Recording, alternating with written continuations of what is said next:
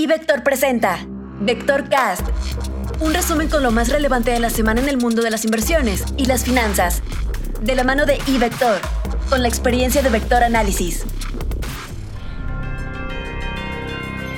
Comentario económico. Existe el peligro de que la elevada inflación se arraigue en el mundo por lo que los principales bancos centrales han entrado a una nueva etapa en el manejo de sus políticas, misma que tiene que ver con un mayor endurecimiento de sus posturas monetarias. El Banco de México no es ajeno a esta situación. Tendrá que elevar aún más fuertemente la tasa de interés de referencia y dejarla allí por un tiempo.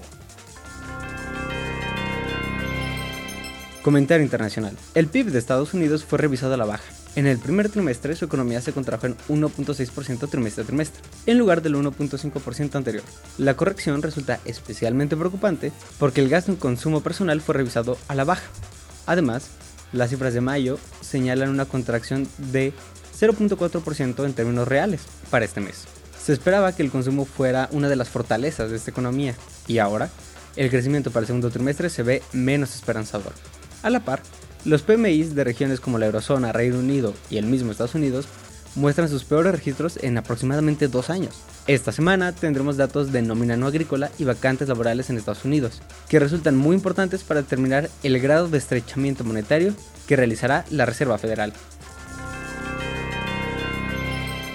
Por lo que se refiere a la economía mexicana, esta semana se publica la inflación para el mes de junio, la cual esperamos con una nueva aceleración anual. De hecho, estimamos que el índice general pudo haber registrado un crecimiento superior al 8%, ante el alza en las mercancías, servicios y también en energéticos. El PASIC habría contribuido de manera marginal a la inflación del periodo. Más tarde en la semana, Banco de México da a conocer la minuta de la última reunión de política monetaria.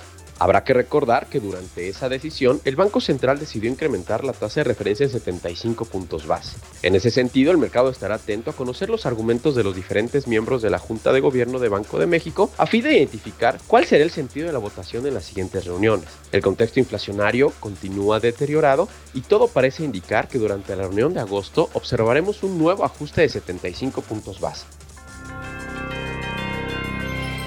Análisis técnico.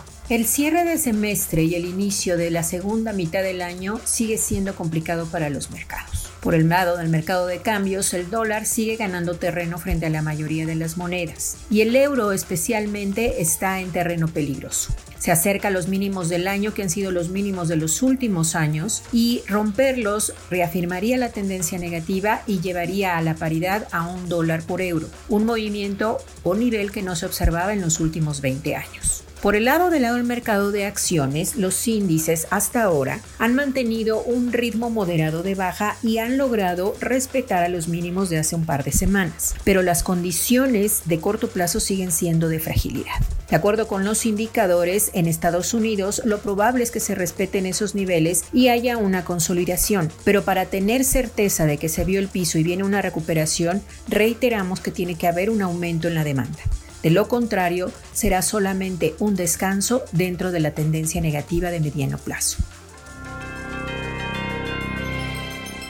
Renta variable. Otra semana negativa para los principales mercados accionarios globales, reportando caídas generalizadas durante la semana del 24 de junio al 1 de julio de 2022, afectados por la incertidumbre sobre el rumbo de la economía mundial ante el avance de la inflación y las alzas en las tasas de interés. En el caso de México, con lecturas intradía del viernes, el rendimiento semanal reportado por el S&P BBB IPC en moneda local fue negativo en 0.9%, en tanto que el rendimiento en dólares registró una caída de 3.3% debido a la apreciación del dólar respecto al peso.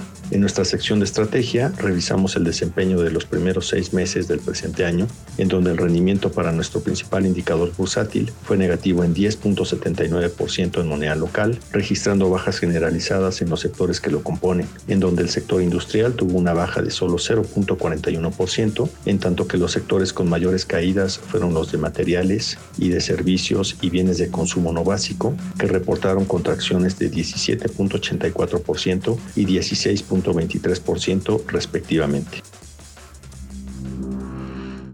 Informó para Vector Cast Rodolfo Navarrete, Alejandro Arellano, Luis Adrián Muñiz, Georgina Muñiz y Marco Montañez, quienes forman parte de nuestro equipo de Vector Análisis. Recuerda que el camino hacia la libertad financiera comienza con iVector. Abre tu cuenta ahora y genera dinero a partir de tus inversiones en e ivector.com.mx.